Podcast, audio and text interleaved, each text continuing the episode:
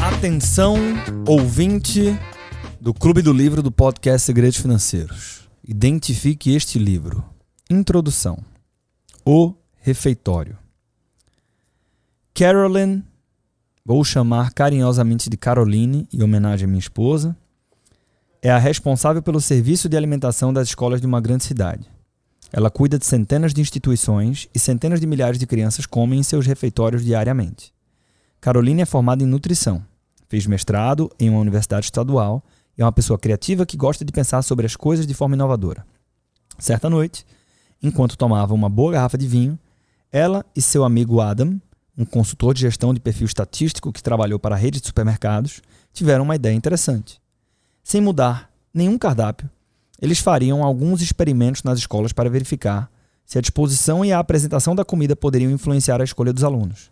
Assim, Caroline selecionou dezenas de escolas e deu ao diretor do refeitório de cada uma instruções específicas sobre como organizar os, os alimentos no mostruário. Em algumas escolas, as sobremesas ficavam à frente, em outras atrás, e em outras ficavam até separadas dos pratos principais o posicionamento de vários itens variava de escola para escola. Em algumas, a batata frita ficava bem na linha de visão, enquanto em outras, a cenoura ocupava essa posição. Com base em sua experiência em plantas de supermercados, Adam suspeitava de que os resultados seriam expressivos. E estava certo. Ao simplesmente reorganizar o refeitório, Caroline foi capaz de aumentar ou reduzir o consumo de vários alimentos em até 25% ela aprendeu uma lição valiosa. Tanto quanto os adultos, é possível exercer uma grande influência sobre crianças e jovens em idade escolar com pequenas mudanças de contexto. E essa influência pode ser para o bem ou para o mal. Caroline sabe, por exemplo, que pode aumentar o consumo de alimentos saudáveis e reduzir o de alimentos prejudiciais à saúde.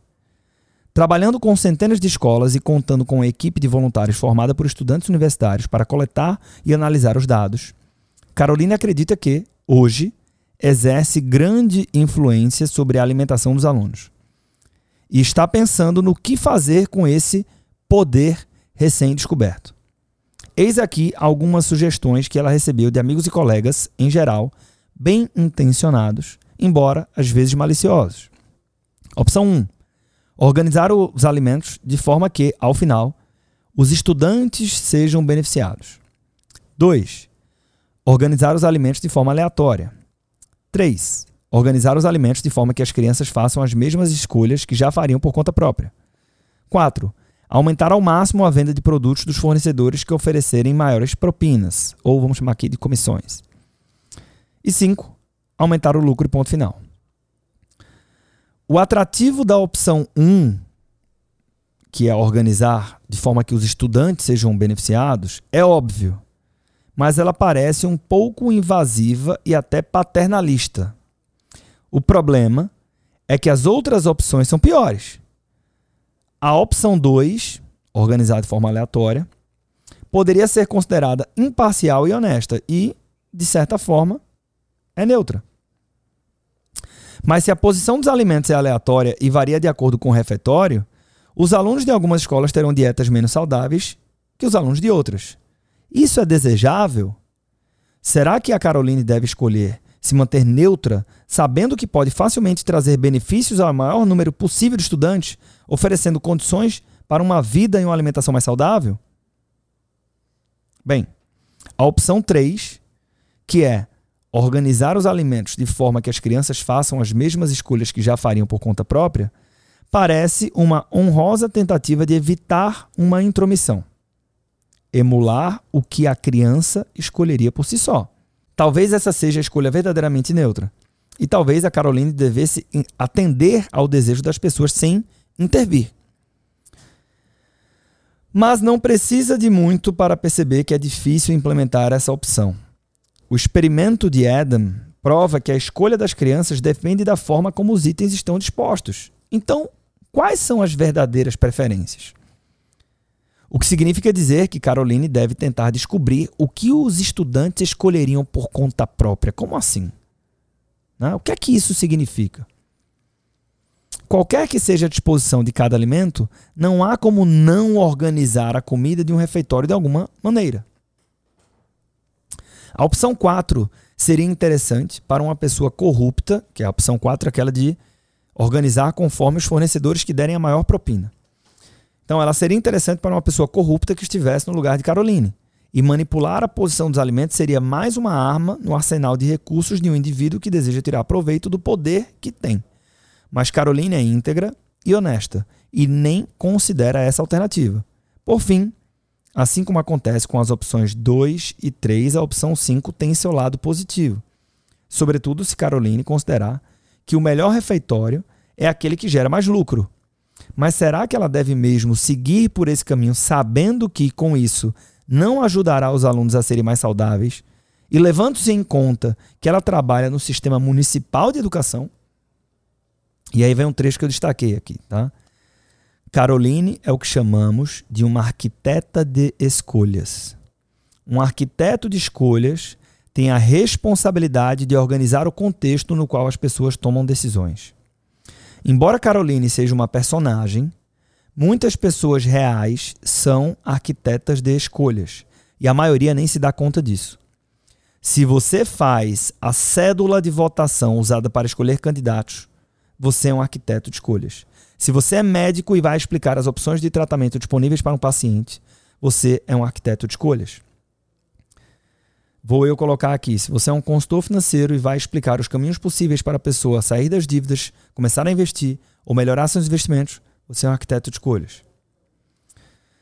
Uh, se elabora o formulário de adesão ao plano de saúde que os recém-contratados precisam preencher ao entrar na empresa, você é um arquiteto de escolhas. Se está explicando ao seu filho ou sua filha que faculdades ele ou ela pode cursar quando terminar o ensino médio, você é um arquiteto de escolhas. Se você é um vendedor, você é um arquiteto de escolhas, mas nesse caso você já sabia. Ou deveria saber. Olha a conexão com dobre seus lucros aqui, né? Um passando bastão para o outro. Podemos fazer muitos paralelos entre a arquitetura de escolhas e as formas mais tradicionais de arquitetura. O fundamental é que não exista uma conjuntura neutra. Pense na tarefa de projetar um novo edifício acadêmico. O arquiteto precisa cumprir alguns pré-requisitos estabelecidos pelo contratante. Deve haver espaço para 120 escritórios, 8 salas de aula, 12 salas de reunião estudantil, etc. O prédio deve ser construído em um local específico. Centenas de outras restrições serão impostas, algumas legais, outras estéticas, outras práticas. No fim, o arquiteto deve apresentar um edifício com portas, escadarias, janelas e corredores. Todo bom arquiteto sabe que algumas decisões aparentemente arbitrárias, como a localização de banheiros, influenciarão sutilmente a interação das pessoas que utilizam o edifício. Cada ida ao banheiro cria uma oportunidade de encontrar colegas para o bem ou para o mal. Um bom edifício não é apenas atraente, ele tem que funcionar, ele tem que ser funcional. Como veremos, detalhes mínimos e que parecem ser insignificantes podem gerar grandes impactos no comportamento das pessoas. Uma boa regra geral é partir do pressuposto de que tudo é importante. Porra, Brunão. Estamos alinhados aí com o último episódio, hein? Em muitos casos, se esses detalhes são tão poderosos, é porque atraem a atenção dos usuários para determinado ponto. Um excelente exemplo prático desse princípio é o dos banheiros masculinos do aeroporto Schiphol, em Amsterdã, onde as autoridades colocaram a imagem de uma mosca preta em cada urinol. Ao que parece, os homens não miram muito bem quando vão ao banheiro. E o resultado disso pode ser bem asqueroso. No entanto, se virem um alvo, sua atenção e, portanto, sua precisão aumentam consideravelmente. De acordo com o homem que teve a ideia, a tática funciona muito bem. Abre aspas, melhora a pontaria. Explica o autor aqui da, da, da mosquinha no urinol. Quando vê a mosca, o homem mira nela. Né? O nome dele é Ad Kibum, nome do cara, que é economista e está coordenando a expansão do aeroporto. Sua equipe conduziu testes e descobriu que a mosca falsa reduz em 80% a quantidade de urina que cai fora do mictório. A ideia de que tudo é importante pode ser ao mesmo tempo paralisante e estimulante. Os bons arquitetos sabem que, embora não possam construir o edifício perfeito, ao menos são capazes de tomar algumas decisões que tenham efeitos benéficos. Escadarias abertas, por exemplo, podem estimular a interação das pessoas e a circulação em escritórios, efeitos que provavelmente são desejáveis. E, assim como o arquiteto de prédios necessariamente acaba construindo um edifício com certas particularidades, um arquiteto de escolhas, a Caroline, por exemplo, deve escolher uma posição para cada alimento na vitrine, influenciando assim o que as pessoas comem. Ela pode dar um nudge. E nudge é o nome do nosso mais novo livro que leremos juntos aqui no Clube do Livro. Esse foi um pedaço da introdução. Nós vamos continuar a introdução do livro Nudge uh, no nosso próximo capítulo. Esse livro é do Cass Sunstein, eu não sei se chama Sunstein ou Sunstein, é, que tem trabalhos com Daniel Kahneman, com Richard Taylor e se tornou um cara, um grande publicador né, de finanças comportamentais. Ele é advogado de formação, salvo engano. E o Richard Taylor, que é considerado um dos pais da economia comportamental, junto com o Amos Tversky, já falecido, e o Daniel Kahneman. Ele é prêmio Nobel de Economia, best-seller do New York Times, esse livro aqui, né? E basicamente o, o nudge, que você vai entender é, é, em seguida o que é que significa, né? Esse conceito de empurrão, esse estímulo, é, ele, ele ele traz a provocação de como que é o subtítulo do livro, como é que a gente faz para tomar melhores decisões sobre saúde, dinheiro e felicidade. E aí uma observação sobre este livro, tá? que é um, um, uma licença poética nossa aqui no Clube do Livro. Se você pegar o sumário do livro, você vai ver que ele tem a parte número um, tá? que é, são os conceitos do livro, né? que a gente vai passar por alguns temas muito importantes para o consultor financeiro, mas que serve para todo mundo, como a própria arquitetura de escolhas, tá? que é o capítulo número 5. Depois a parte número 2, que fala só sobre dinheiro. E aí, nós vamos usar aqui a licença poética de não ler a parte número 3, que fala sobre saúde. Por quê?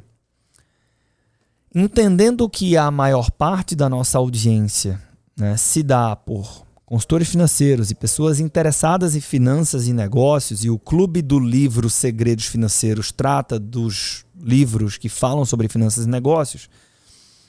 É, apesar de ser muito interessante, quem gostar muito, eu recomendo a leitura.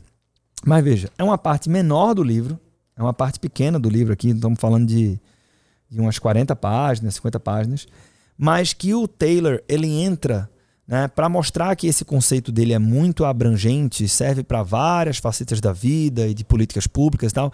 Ele traz muitos exemplos de políticas públicas, é, da área da saúde, é, do casamento, é, de questões ambientais e tal, que para a nossa temática aqui de finanças e negócios, criam uma desconexão e no meu julgamento eu achei que isso poderia diminuir o interesse de alguns leitores. Então a gente vai puxar esse trechinho fora e deixar de lado não vai prejudicar por absoluto a compreensão do livro, a gente se mantém fiel ao nosso, ao nosso compromisso aqui no Clube do Livro. E se você trabalha com finanças, vai ser um puta de um golaço. Isso aqui você vai ler um livro que eu acho que é um livro dócil, mas não tão dócil, né? ele não é um livro bobo, definitivamente.